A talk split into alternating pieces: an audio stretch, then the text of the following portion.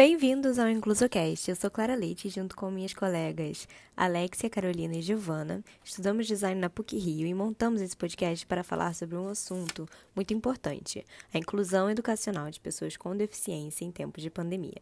Neste episódio estaremos com um convidado super especial e falaremos um pouco sobre essa adaptação com educação à distância para pais e professores e como lidar com os alunos com deficiência. Também discutiremos sobre a inclusão em geral e como o assunto de educação especial tem sido discutido e tratado no Brasil. Também falaremos sobre o LEPED.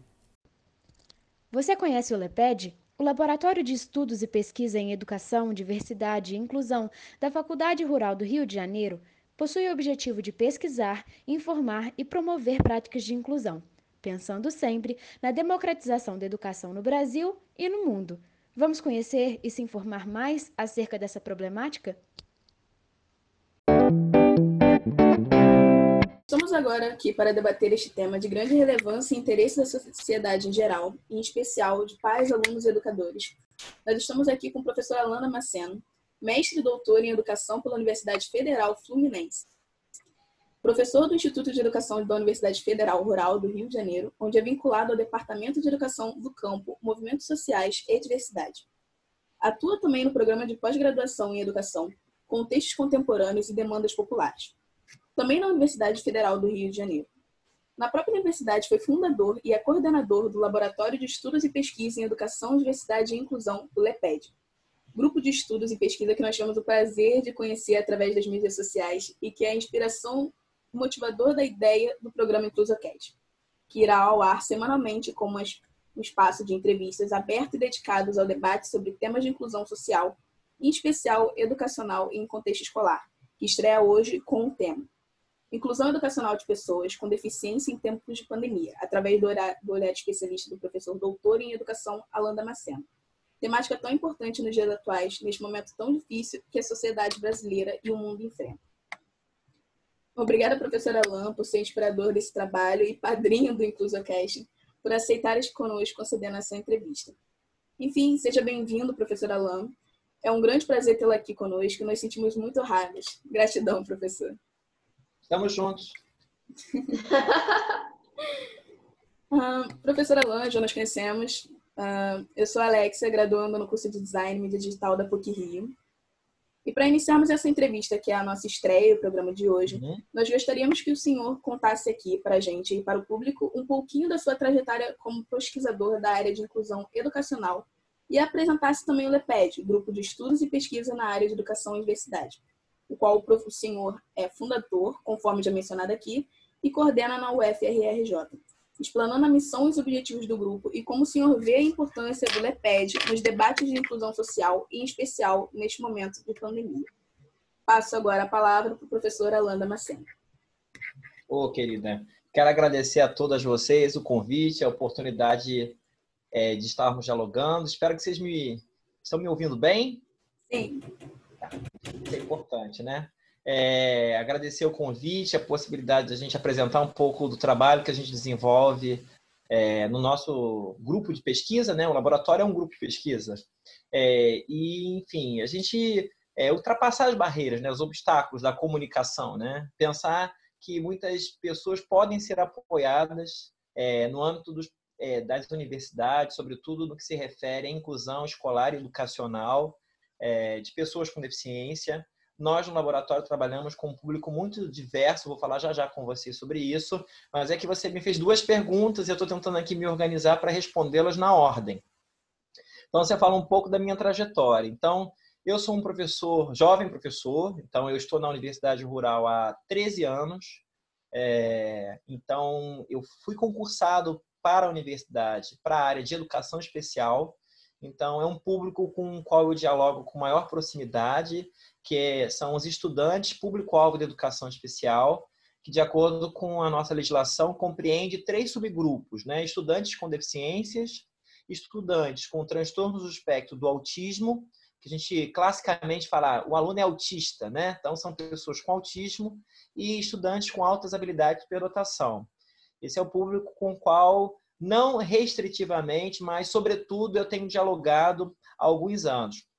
A minha trajetória ela é bastante interessante porque eu tenho formação em física, eu sou físico, formado pela Universidade Federal do Rio de Janeiro, mas a minha inclinação para investigar questões relacionadas à inclusão me acompanham desde a graduação, porque eu, eu me interessei em, em pensar como ensinar física para alunos com deficiências. E aí começou, digamos, a minha caminhada, porque eu fiquei curioso: como é que eu vou ensinar ótica para quem é cego?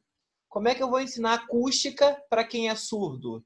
Então, essas questões me mobilizaram e, enfim, aí a partir dessa desse investimento em tentar entender como é que diferentes demandas de aprendizagem precisam ser atendidas pela escola, eu resolvi investir é, em pesquisas na área. E concluí o curso de Física é, com uma investigação falando sobre é, ensino de Física para alunos com dificuldades de aprendizagem, essas dificuldades inerentes ou não a, a cenários de deficiência.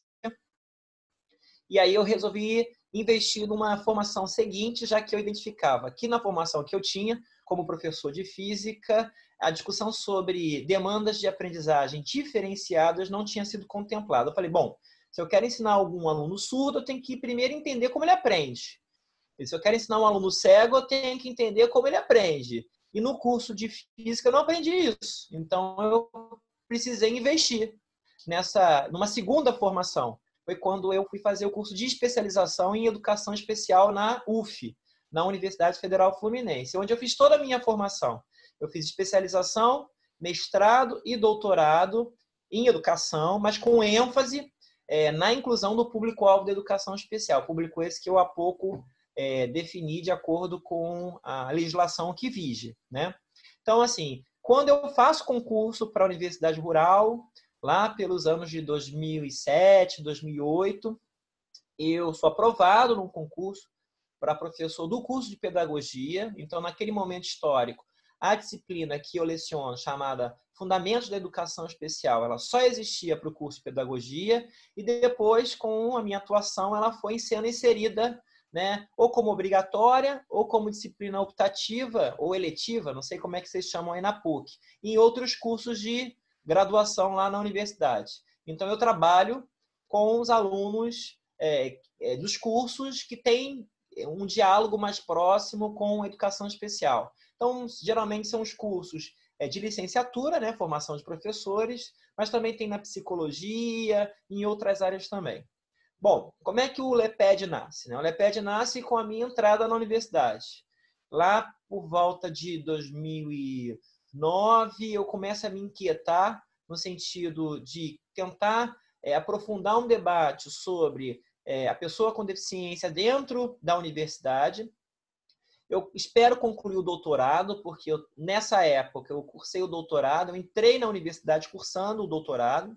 Eu concluo o doutoramento em dezembro de 2010. No ano de 2011, eu tomo a iniciativa de reunir um grupo de professores que também discutiam questões referentes à inclusão, mas não necessariamente da pessoa com deficiência, para pensar um grupo que mobilizasse diferentes pesquisadores para pensar democracia na escola, sobretudo na perspectiva da inclusão de minorias que historicamente foram segregadas da escola. É, e aí eu consegui reunir dois, três companheiras, na verdade eram professoras, que cada uma trabalhava com um debate de inclusão do seu lugar. Uma discutia a questão, me lembro, LGBTQ e a mais. Hoje tem já outras né, letras. Naquela época era só LGBT. É... É, depois, uma colega que trabalhava com, com é, crianças e jovens em condição de vulnerabilidade social, sobretudo em condições é, de violência. Então, pensar em inclusão escolar é pensar todos esses grupos que vivem em condições de marginalização. E nesse, nesse cenário, é, a gente destaca, no meu, na minha aproximação de investigações, o universo da pessoa com deficiência. Então, eu comecei a mobilizar algumas, algumas companheiras. Então, no início foi assim: vamos começar um laboratório. Fizemos um seminário para promover o laboratório, mas em função de, digamos, desdobramento da vida acadêmica e profissional, essas professoras foram atuar em outras áreas. Uma saiu para criar um curso de graduação, a outra foi trabalhar com um tema correlato. E aí o grupo meio que se esvaziou. E aí ficou o Alan sozinho, né? Falei, e agora? O que, que vai ser do LEPED? Eu falei, bom, eu vou respirar, tomar fôlego e vamos tocando o grupo dentro da, do universo de possibilidades. E aí eu viro professor da pós-graduação. Então eu começo a orientar alunos de mestrado e depois é, de doutoramento, de doutorado. E aí, com a chegada dos alunos de mestrado, de doutorado, o grupo LEPED, enfim, começa a se estruturar melhor.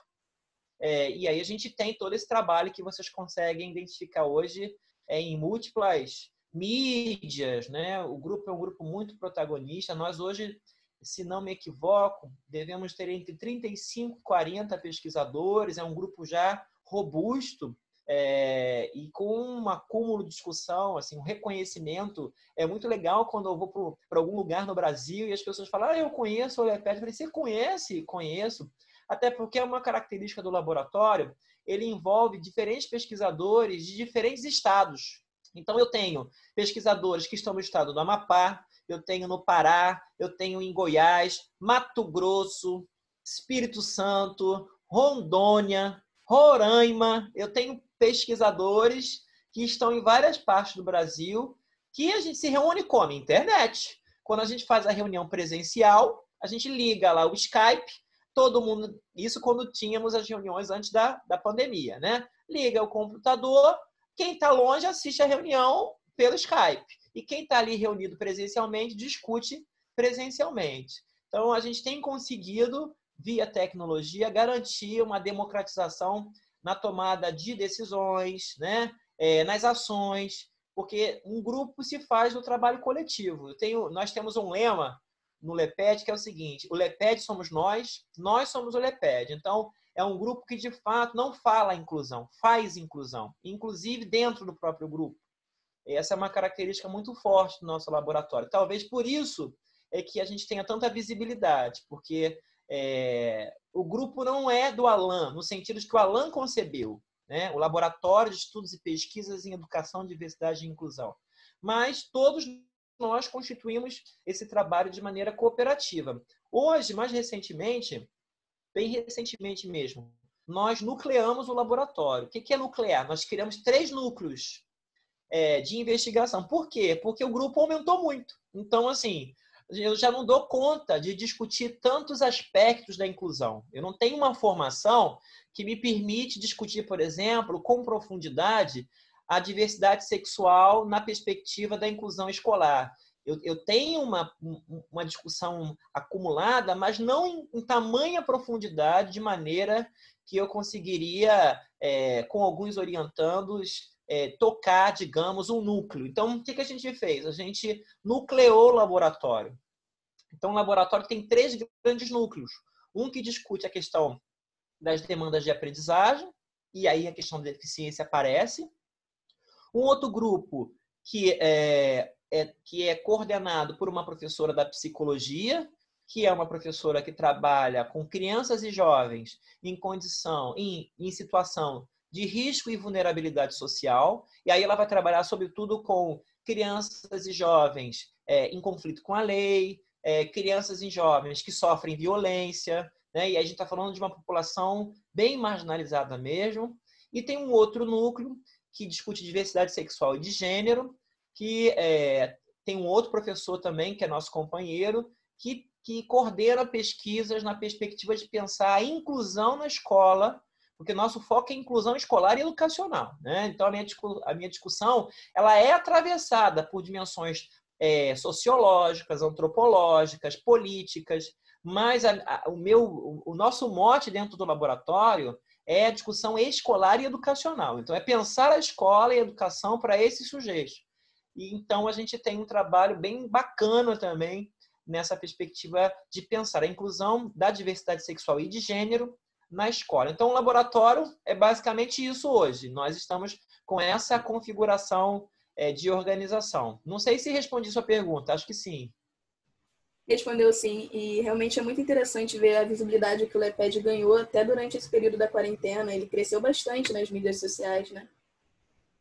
Pois é, é, nós também fizemos uma campanha, né? Então, assim, como agora nós estamos em isolamento social, a gente fez uma campanha porque a gente consegue se dedicar mais objetivamente ao trabalho é, das mídias sociais, o que é dificultado quando a gente está tá se deslocando. Por exemplo, o tempo que eu gastava para me deslocar da minha casa até para a universidade, eu estou trabalhando. Então, eu consigo acessar a, a rede e consigo fazer um trabalho, é, digamos, com mais tempo, né?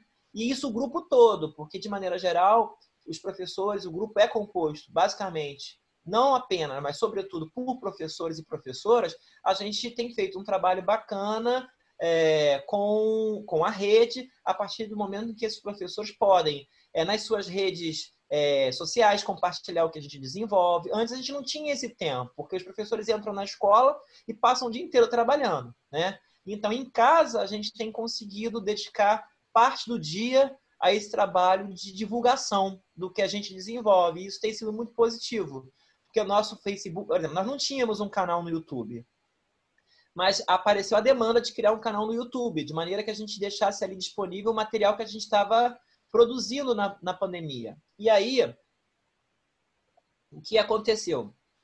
Nós fizemos uma grande campanha pelo WhatsApp. E eu vou te precisar, eu lancei essa campanha é, por volta de 11 horas da manhã de um domingo. Quando chegou às 19 horas, 19h30 deste mesmo domingo, nós já tínhamos mais de mil seguidores no, em algumas horas. E eu não continuei a campanha, porque o nosso objetivo era alcançar mil seguidores, porque o alcance desse número significaria que algumas ferramentas seriam disponibilizadas, pelo menos a informação que a gente teve pelo YouTube. Mas tinha que ter mil seguidores. Então a gente. E eu, assim, despretensiosamente, joguei uma mensagem pedindo que as pessoas é, se, se inscrevessem no nosso canal para a gente atingir o um número de mil seguidores. E a nossa contrapartida seria o que a gente tem feito, né? de continuamente fomentar para a sociedade é, conhecimentos que permitem a inclusão desses alunos no período do isolamento. Então, ou seja, se nosso objetivo como grupo de pesquisa é produzir conhecimento sobre o que a gente estuda, então, já que as pessoas se dispuseram a nos seguir, então a gente tem que dar a contrapartida para a sociedade que é apresentar para as famílias, para os professores, que tipos de estratégias podem ser desenvolvidas com alunos com demandas diferentes de aprendizagem na pandemia, o que a gente tem feito. Tem compartilhado muito material lá. Agora, eu acredito que se a gente continuasse nesse, nesse período de, de isolamento com a nossa campanha, a gente ultrapassaria é, de sobremaneira esse número de, de inscritos. Mas a gente só queria atingir os mil, assim, para é, ter algumas ferramentas que o YouTube disponibilizaria. Mas a gente tem crescido. Isso me assusta, eu confesso. Eu Realmente, o crescimento está incrível. Está incrível. Eu estou acompanhando. É. Um, um, obrigada pela resposta, professor. Agora eu passar a palavra para nossa amiga Carolina, que nos traz uma questão bastante interessante para melhor reflexão e compreensão da temática. Tá ótimo. Oi, professora Alan. Eu sou a Carolina. Olá, é, sou aluna de design da PUC, com habilitação em moda. É, queria agradecer, primeiramente, é, o seu trabalho, o trabalho do LEPED, muito importante, muito essencial na nossa sociedade. E queria entender um pouco mais sobre a sua percepção em como a arte e o consumo e produção dela e da cultura em geral auxilia nesse desenvolvimento desses alunos do público-alvo, né, da educação especial. Então vamos lá. Você quer que eu fale sobre a arte e o consumo?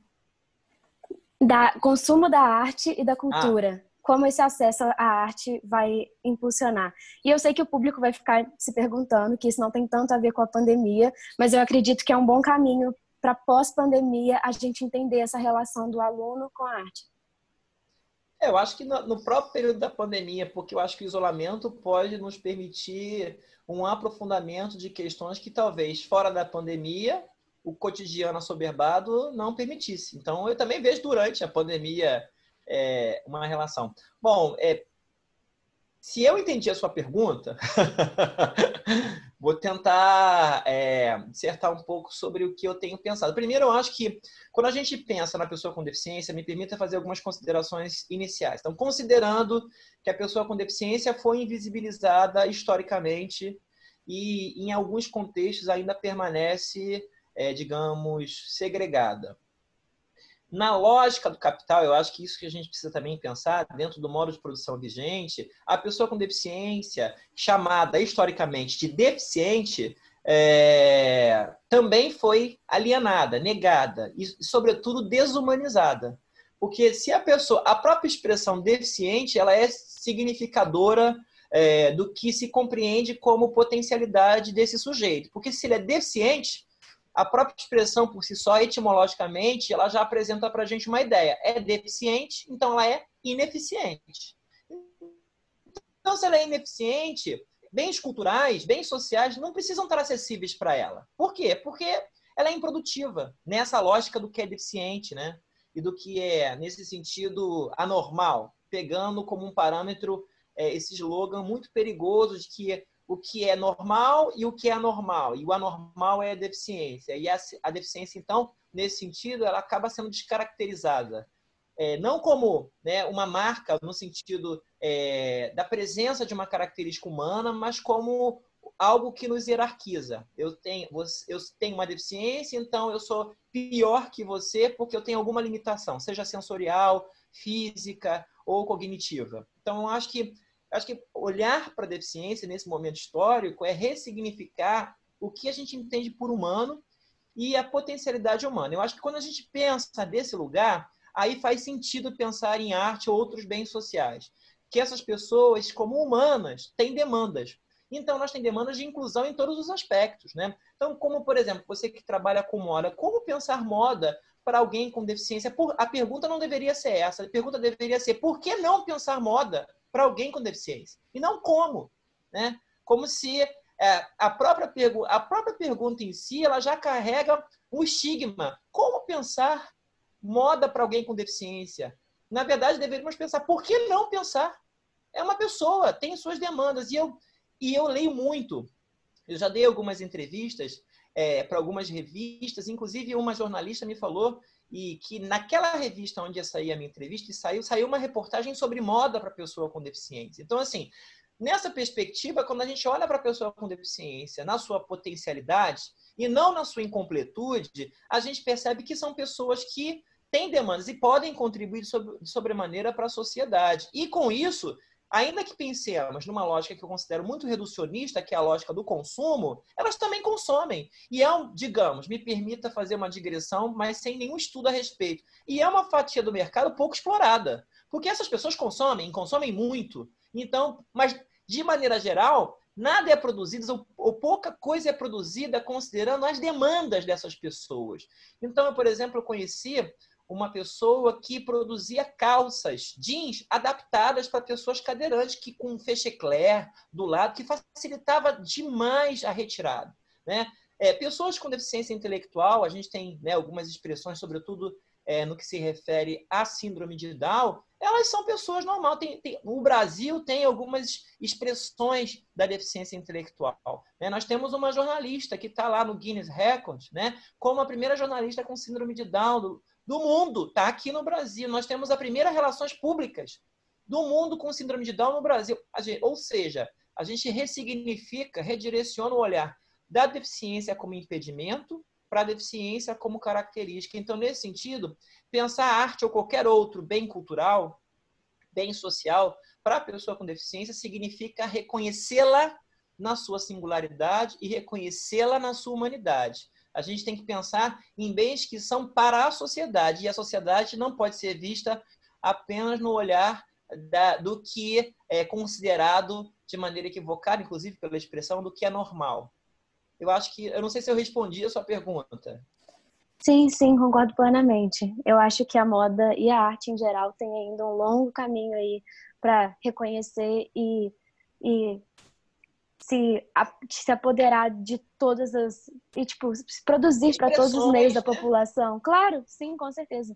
Hoje em e... dia se discute acessibilidade cultural. Não sei se você já ouviu falar.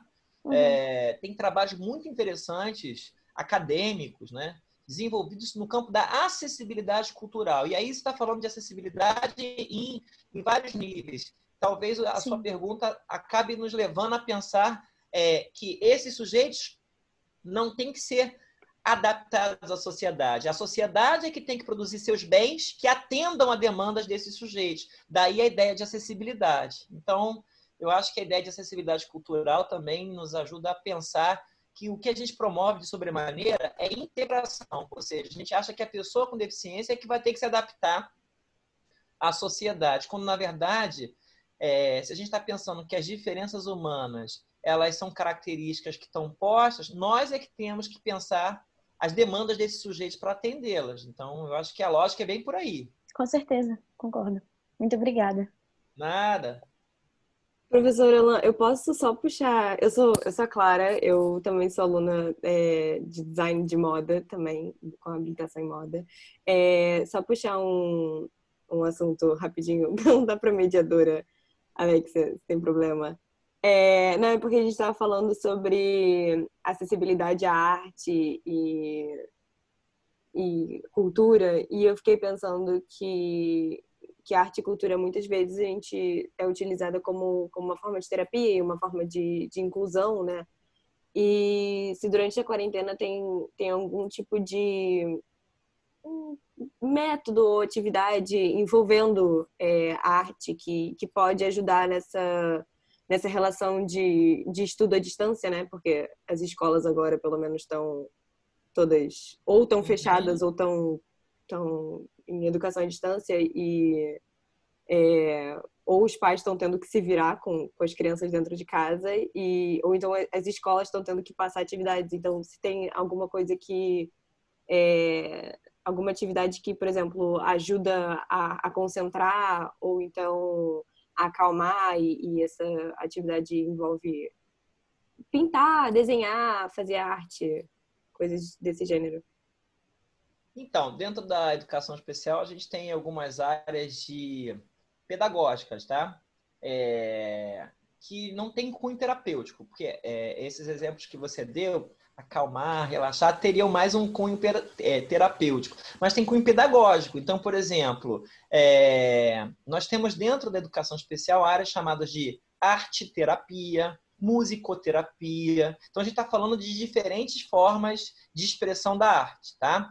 É, uma arte-terapeuta, uma musicoterapeuta vai usar para fins é, pedagógicos né, a arte. Então, é, alguns professores podem orientar, sobretudo professores especializados, porque a ideia dentro da política de inclusão é de que o professor da sala de aula regular né, recebe o aluno com deficiência ali no seio, né, no, no seio da aula, ali no contexto da aula, e esse professor planeja as atividades para esse aluno com deficiência de maneira colaborativa com um professor especializado. Então, a gente tem lá um professor especializado que conhece a, a deficiência, o transtorno daquele aluno e dialogando com o professor da sala de aula, eles pensam nas melhores estratégias para que esse aluno possa ser atendido nas suas demandas de aprendizagem. Então, é possível que a gente possa é, orientar é, que no isolamento, por exemplo, crianças é, com autismo, elas respondem muito bem à atividade de arte-terapia, pintar, desenhar,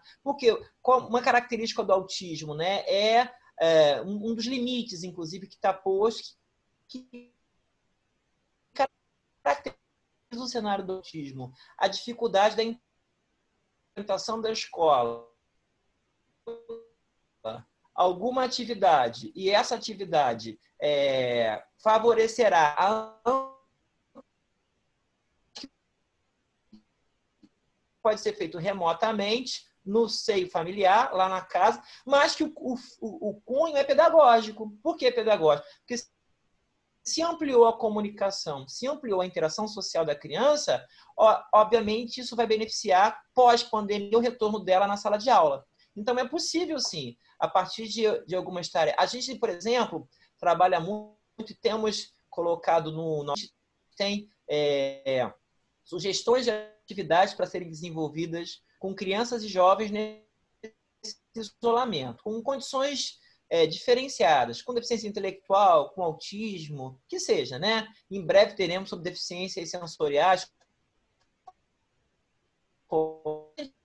Sugere muitas atividades manuais que a criança, junto com o pai, pode desenvolver em casa um, um, brinquedo feito a partir, por exemplo, de materiais que você tem na sua casa, reciclando, né, alguma coisa que jogaria fora, uma garrafa. E isso tudo tem um cunho pedagógico. Ele está brincando, tem uma ludicidade aí, né? Mas ele também está produzindo, ele pinta, ele desenha, então ele tem ali toda uma questão artística recomendável e a gente tem muitos é, muitos especialistas pelo Brasil que trabalham essa dimensão é, da arte-terapia é, com vistas à, à, dimensão pedagógica, né, de inclusão. Muito legal. Obrigada. Responder a pergunta. Interessante. Um, agora a gente passa a palavra para a Giovana, que vai trazer mais uma pergunta para o senhor. Oi, Elô, tudo bem? Eu sou a Giovana, também estou cursando design, minha habilitação também é moda, mas a minha pergunta não é direcionada um pouquinho a moda e arte, que nem a Carol e como a, como a Clara também direcionou. Então, é, antes eu queria agradecer por você estar aqui com a gente e contribuindo para uma melhor compreensão sobre essa área, sobre a luta e os desafios que essas pessoas especiais enfrentam no seu cotidiano. E antes de tudo, antes de apresentar né, a minha pergunta propriamente dita, como uma aluna que veio de uma escola privada, eu queria entender quais são os critérios de avaliação, os critérios que os professores, a coordenação e a diretoria precisam tomar para poder aceitar essas pessoas, porque, como experiência própria, eu quase não via pessoas especiais frequentando uma escola privada.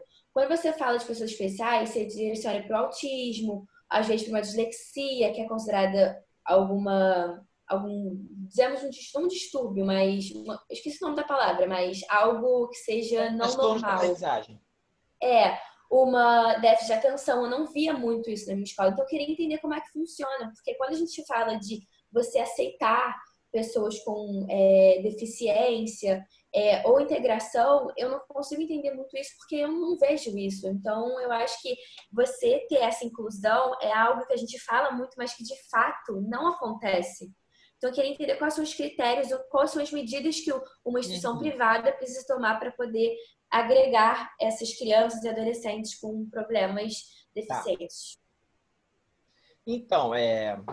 primeiro a gente tem que mencionar, Giovana, que o Brasil é, ele é um, é um país com muitas contradições. Então, a gente precisa entender esse fenômeno dentro das contradições que estão presentes aqui na realidade do nosso país, tá? É, no início, o processo de escolarização de alunos com deficiência, pegar a questão de deficiência agora, de maneira geral, é, elas, é, esse processo se deu em instituições especializadas. Então, a gente construiu na sociedade um lugar que a gente legitimou como sendo o lugar melhor para a escolarização de alunos com deficiência, que são as escolas especiais. Talvez por isso é que você não tenha visualizado muita presença desses alunos numa escola que não tivesse só alunos especiais, tá? Então, uma escola especial é uma escola que só tem alunos com deficiências e transtornos, tá bom? Então, ou seja, se tem uma escola que é para esses sujeitos, digamos, do ponto de vista histórico, o processo de pegar esses alunos e inseri-los na, na escola regular não foi fácil. Não é fácil fazer isso porque não é, não é uma coisa simples. Fecha uma escola e bota todo mundo na escola que já existe. Não funciona assim. Esses alunos têm é, demandas muito específicas para aprender. Né? Um aluno que é cego, ele vai precisar de recursos que permitam ele acessar o currículo que você estuda vendo mas como é que ele vai fazer isso sem um computador que tenha lá um programa que pode fazer a leitura para ele, sem um ledor, sem um texto em braille? Estou pegando a questão visual, que é uma questão muito concreta, já que a gente está no mundo muito visual, né? Então a questão visual ela, ela fica muito evidente. Então, o que, que a gente precisa pensar, né? Que no Brasil a educação especial nasce como o que eu chamo de educação segregada. Ela nasce num sistema paralelo ao sistema regular. E eu estou chamando de sistema regular a escola que não tinha alunos com deficiência, tá bom? Que é essa escola que você se referiu há pouco, que não tem aluno com deficiência. Bom, e aí, lá pelos anos, é final dos anos 90, década de 1990, início dos anos 2000, a gente começa a ver um movimento na legislação brasileira é, de apoio e, e sobretudo, de é, afirmação por leis que, é, que viabilizam um caminho de que esses alunos com deficiência possam estudar numa escola comum, que é essa escola que você estudou, que você falou há pouco. Uma escola comum. O que é uma escola comum? Uma escola que tem todo tipo de gente. Não tem só aluno com deficiência. Então, ela não é uma escola especial. Quando eu chamo de escola comum, estou me referindo a uma escola que não é especial. Né? Muito bem, uma escola para todo mundo.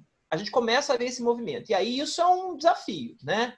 Por que é um desafio? Porque, não, como eu disse, não basta pegar o aluno da escola especial e colocar ele na escola regular. Tem que preparar a escola, tem que ter profissional qualificado, tem que ter profissional especializado, tem que ter recursos né, tecnológicos, didáticos, para que isso aconteça. Não é a simples inserção do aluno lá. Bom, contudo, isso não se deu de maneira linear. Isso, nós estamos ainda vivenciando isso. Lá no início dos anos 90, já no início dos anos 2000, esse processo ele aconteceu é, de maneira muito assim visível. Muitos alunos começaram a sair das escolas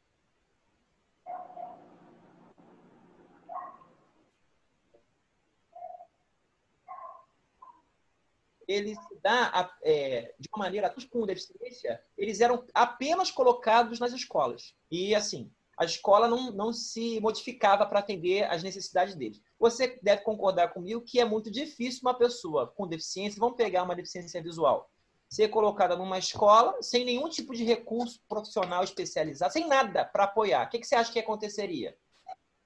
Vamos lá. Ou ela ia se adaptar e é também muito preconceito, né? Porque... Ela não ia se adaptar. E se ela não se adapta, e além disso, ela pode enfrentar sim situações de preconceito, sobretudo aquele, daquelas pessoas afirmando que ali elas não tinham que estar ali. O que, que aconteceu? Muitas voltaram para aquela escola que elas tinham vindo. Então perceba que esse movimento histórico e político foi tenso, não foi fácil. Não está sendo, ten... não tá sendo fácil até hoje, porque a inclusão não é nada fácil. Tá? Até hoje a gente está tentando criar estruturas na escola para que esses alunos sejam atendidos. É... Mas tem uma questão. Isso se deu sobretudo na escola pública. A escola privada, só recentemente é, é, a gente teve é, uma, uma, digamos, uma, uma afirmação jurídica que, por exemplo, é, permitia com que o aluno com deficiência frequentasse uma escola particular. Isso não é barato, como eu te disse, porque você tem que ter profissional de apoio, tem que ter profissional especializado. O que, que as escolas faziam de maneira geral, Giovana? Como ter um aluno com deficiência é mais caro do que ter um aluno sem deficiência, as escolas que não podiam mais recusar a matrícula, porque não pode, é ilegal. Inclusão, como eu te disse, veio por lei. Não posso recusar a matrícula. Mas algumas escolas passaram a cobrar um valor de mensalidade maior para os pais de alunos com deficiência. Por quê? Argumentando que para atender às necessidades desse aluno, a escola, por si só, não tinha como pagar os profissionais. Não podia cobrar a mesma coisa cobrava de um aluno sem deficiência. É exatamente isso. Então, o que acontece? E aí, muitas famílias e associações que, né, de, que reúnem né, pessoas que são mobilizadas pelo direito da pessoa com deficiência, pela defesa do direito da pessoa com deficiência, recorreram ao Supremo Tribunal Federal. Então, há cerca de dois anos é que o Supremo decidiu que era proibido que qualquer escola privada cobrasse uma quantia diferente da mensalidade de um aluno com deficiência, pelo fato de que a escola teria que dispor de alguns materiais, recursos profissionais para atender as necessidades desses alunos. Então, eu acho que essa informação te dá uma pista, Giovana. Que pista? Você provavelmente não encontrou pessoas com deficiência na escola privada que você estudou, porque para um pai, para uma mãe que tinha um filho com deficiência numa escola particular, provavelmente a mensalidade era o dobro da sua. E aí é muito dispendioso para uma família com deficiência manter um aluno é, com deficiência numa escola privada. Então, a maior parte desses alunos frequentavam a escola é, pública. Bom, mas aí o STF decidiu que as escolas não podiam mais cobrar nada além. Aí você deve pensar, então agora é muito mais razoável que é, que esses alunos estejam numa escola privada. Sim, é muito mais razoável. Contudo, as, as escolas, de maneira geral, elas dificultam ao máximo é, elas não podem recusar a matrícula, mas elas criam obstáculos para que esses alunos fiquem na escola, porque sabe que se o aluno estiver lá, a escola vai ter que gastar mais dinheiro com ele do que ganha com a mensalidade. Então, elas não recusam a matrícula, mas elas criam obstáculos, as escolas, para que esses alunos não fiquem lá. E aí eu pergunto a você, qual é a família que quer colocar o seu filho numa escola onde o filho não, não quer, né, é, não vai ser bem recebido, que a escola, de maneira geral, não quer a presença dele lá. Então, esses alunos, de maneira geral, frequentam a escola pública. Uhum. E outra questão, você acha que nesse período onde está discutindo sobre várias questões sociais, seja da pigmentação, da cor da pele, é, sobre outros motivos, sobre política, nesse momento frágil, você acha que as pessoas vão começar a refletir sobre o aspecto de aceitar essas pessoas deficientes em escolas privadas de maneira mais receptiva? Ou você acha que vai continuar a mesma coisa? Olha, eu digo que a questão da deficiência ela está na agenda da sociedade hoje, como as diferenças, de uma maneira geral, né? Eu acho que quando a gente tem um país como o nosso, onde é, a questão da diferença está sempre evidenciada, de que maneira? Seja a diferença étnico-racial, como a gente tem vindo aí, é, tem visto aí o mundo todo se mobilizando é, em função é, daquela agressão que resultou na morte de um homem negro nos Estados Unidos. Quando a gente tem no noticiário é, do Brasil recorrentemente manifestações, é, exemplos que, que revelam manifestações de preconceito racial, né, preconceito social. Hoje mesmo eu via na televisão que um jovem é, na periferia de São Paulo foi assassinado. Por quê? Porque é pobre, porque é negro, porque mora na periferia. Então, o que, que a gente tem hoje, né?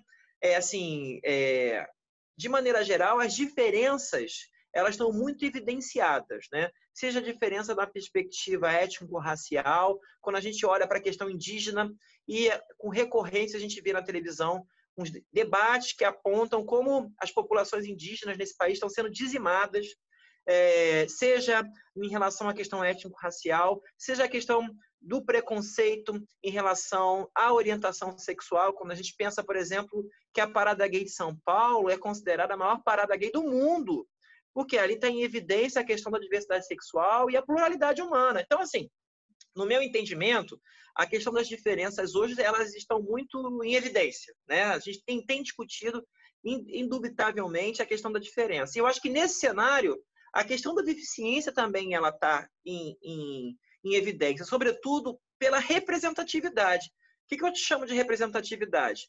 Hoje você tem pessoas com deficiência ocupando lugares de destaque na sociedade. Você tem uma senadora, como a, a, a, a senadora Mara Gabrilli, que é tetraplégica. Você tem uma vereadora do Rio de Janeiro que é tetraplégica. Você tem outras pessoas com deficiência, sejam cegas, surdas. Você tem hoje uma, uma secretária da área de educação especial no MEC surda. Então você tem pessoas com deficiência ocupando lugares na sociedade que não ocupavam. E isso dá visibilidade. Né? E eu acho que permite com que a gente ressignifique.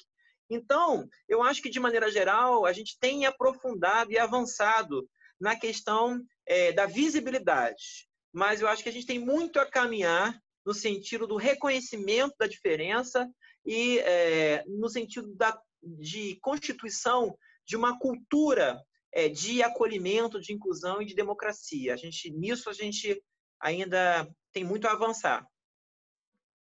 É, até porque se a gente tá falando de inclusão, a gente fala, mas a gente não faz. Então, de que, que adianta? Pois é. De maneira geral, a gente tem visto esse descompasso, né? As pessoas falam de inclusão, né? Mas eu acho que a inclusão ela passa, sobretudo, por um fenômeno que eu chamo de humanização, né? E, incrivelmente, Giovana, a gente vive um momento de contradição. Sermos da espécie humana não significa que sejamos humanizados. Tem pessoas que são absolutamente insensíveis, é, que não têm né, empatia, não tem empatia com a dor do outro, não tem empatia com a condição social do outro, com a condição de vulnerabilidade do que vive na bolha. Essa é uma questão que eu acho que é importante. Então, eu acho que ter nascido na condição humana não nos coloca na condição de indivíduos humanizados. Então, assim, para mim, a inclusão ela acontece como consequência do reconhecimento de que nós somos diferentes, e que é tão bom ser diferente, como eu tenho a aprender com a diferença. E ainda que existam diferenças em campos ideológicos, é, dialogar com quem pensa diferente da gente é inerente à própria condição humana. A gente fala, a gente dialoga, não precisa pensar igual, mas o que eu posso aprender com aquela diferença, o que ela tem a me, a me ensinar. E, sobretudo, se a gente olhar para a natureza, você tem milhares de espécies de animais mesmo, dentro de uma mesma caracterização, né? De plantas, você tem várias espécies de plantas, vários tipos de bromélia, por exemplo, que é uma coisa que eu gosto muito. Olha como é que a própria natureza em si é diversa. Então, por que com o homem seria diferente? Por que a gente tem que, que, que hierarquizar? Ah, isso aqui é diferente, eu não gosto, tem que excluir. Então, eu acho que isso passa por processos de humanização. Daí, o trabalho que a gente desenvolve no nosso laboratório ser muito importante. Por quê? Porque eu acho que a gente não só trabalha com educação na dimensão da escola, a gente trabalha com educação no sentido de sensibilizar outras pessoas a pensar aquilo que elas nunca pensaram, como, por exemplo, que ninguém está imune a ter uma deficiência. Eu posso ter uma deficiência a qualquer momento. Eu sofro um acidente, fico paraplégico. Não desejo, mas vai que. Eu, alguma coisa se projeta sobre os meus olhos, eu perco a visão. Eu posso ter uma perda auditiva, a propósito, eu tenho. Eu tenho perda bilateral de 15% de audição por trauma sonoro. dois. então, ou seja, perceba, a, a, gente tem que pensar sobre isso, né? As pessoas, é tal como o cenário da pandemia. As pessoas estão um tanto insensíveis à questão, por exemplo, do isolamento social. E aí você vê com recorrência é, pessoas afirmando o seguinte: só vai cair a ficha quando uma pessoa da sua família é, pegar a Covid ou morrer pela Covid. Infelizmente, infelizmente, essas afirmativas têm um fundamento. As pessoas estão muito é, insensíveis. É. E aí, é, eu realmente observo, vi vários relatos. Hoje mesmo, ainda há pouco, eu via no jornal relato de uma mãe que o filho negava terminantemente a existência da Covid. Não, não existe, isso aí é mentira, é mentira. Pegou e morreu. Enfim, foi a pior forma de aprendizado mas infelizmente às vezes a vida reserva surpresas para que a gente aprenda cada um a seu modo, dentro do seu tempo e segundo o seu estilo. Percebe? Verdade, você tem toda a razão. Queria te agradecer pela sua fala, que foi extremamente rica. Acho que faz a gente começar a questionar realmente ainda mais os valores da nossa sociedade. Então, agora eu vou passar a fala para a Alexia. É isso. Obrigada, Alain. Nada, querida. Oi, Alain. É, estamos chegando ao fim da entrevista já. Passou muito rápido, eu nem vi a hora passando. Pois é, uma hora quase, né? Exatamente. Foi muito rápido, foi muito enriquecedor, com um conteúdo realmente que as pessoas deveriam conhecer mais, pesquisar mais a fundo. Então, para a gente fechar com chave de ouro esse momento incrível, hum, gostaria de passar uma mensagem com a partir da bandeira do LEPED, né, incluir para democratizar, né, falar um pouquinho para nós, a sociedade em geral, o que a gente pode fazer para poder contribuir nessa luta. Então, é, a gente trabalha no LEPED com exatamente com esse com esse slogan, que para a gente é mais que um slogan, né? É um sentido de é um sentido político pedagógico do que a gente faz, né? Incluir para democratizar. É, a gente acredita que só vivendo de fato numa democracia é que a gente consegue reconhecer as potencialidades e as debilidades do próprio processo democrático, né? Então, assim, é, pensar a inclusão para a gente é pensar democracia na escola. E por mais que a gente viva aí contradições inúmeras numa sociedade com uma democracia tão frágil como a nossa, cujos direitos eles se manifestam sem dúvida na legislação, mas a afirmação desses direitos, o reconhecimento e a implementação desses direitos tem sido um desafio gigantesco num país com tantas contradições como o nosso. Então, qual é o nosso desejo? Nosso desejo é que as pessoas se coloquem no movimento, primeiro, do reconhecimento da diferença como algo que é inerente à nossa condição. Nós somos diferentes. E viver com a diferença e conviver com a diferença é absolutamente enriquecedor. Segundo, né, a partir do reconhecimento da diferença, é, pensar possibilidades de como podemos, a partir dessas interações, nos apropriar de sentidos e significados da vida que podem se distanciar dos nossos, mas são formas de ser e estar no mundo. Ou seja, vamos supor que alguém é, tenda a não reconhecer o direito a, a, de uma pessoa LGBTQIA+, a manifestar a sua sexualidade é, dentro é, do que ela entende por. Percebam, a existência de alguém que tem uma diferença no campo da orientação sexual da minha não é ameaçadora, ela é um reconhecimento da diferença, é a legitimidade da diversidade. Então, eu acho que quando a gente é, consegue ressignificar a diferença não como algo que nos ameaça, mas como algo que nos enriquece e, sobretudo, independente do meu olhar homogeneizador, ou que eu desejo que seja, porque a realidade nunca vai ser homogênea, vai ser sempre diferente. Mas, ainda que eu olhe para essa diferença né, na sua, é, digamos, múltiplas manifestações, olhar para ela e reconhecê-la na sua, é, na sua natureza é fundamental para gerarmos o que eu chamo de uma cultura inclusiva, uma cultura democrática.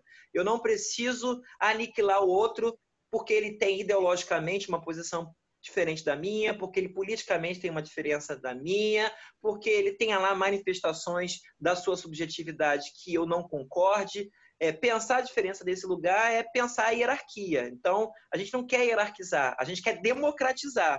Viver com o que é diferente tem muito a nos ensinar. Resta saber se nós estamos aptos a aprender. E esse é um movimento que, penso eu, pode ser é, sensivelmente desenvolvido pela educação. Daí o LEPED investir massivamente no processo de sensibilização humana para incluir sempre. Muito obrigada, professor. Essa resposta foi realmente incrível. E assim a gente encerra a estreia desse programa InclusaCast, que a gente talvez dê prosseguidade um tema que nos trouxe um novo olhar acerca da inclusão social no contexto educacional. Obrigada, professora Alan, de novo, pela sua participação, por sua inspiração do nosso programa, pela riquíssima contribuição. Muita luz e sucesso no seu trabalho. Ao senhor, a nossa gratidão e o nosso compromisso de, como futuros profissionais na área de moda e mídias digitais, fazer do nosso cotidiano laboral um meio inclusivo. Gratidão, professor. Bom, Até a bom, próxima. Estamos juntos. E obrigado a você, nosso público, que esteve conosco até aqui. Até o nosso próximo InclusaCast. Chegamos ao fim deste episódio. Esperamos que você tenha gostado. Fique de olho nos próximos passos do LEPED no Instagram, leped.ufrrj. E no canal do YouTube também, LEPED UFRRJ.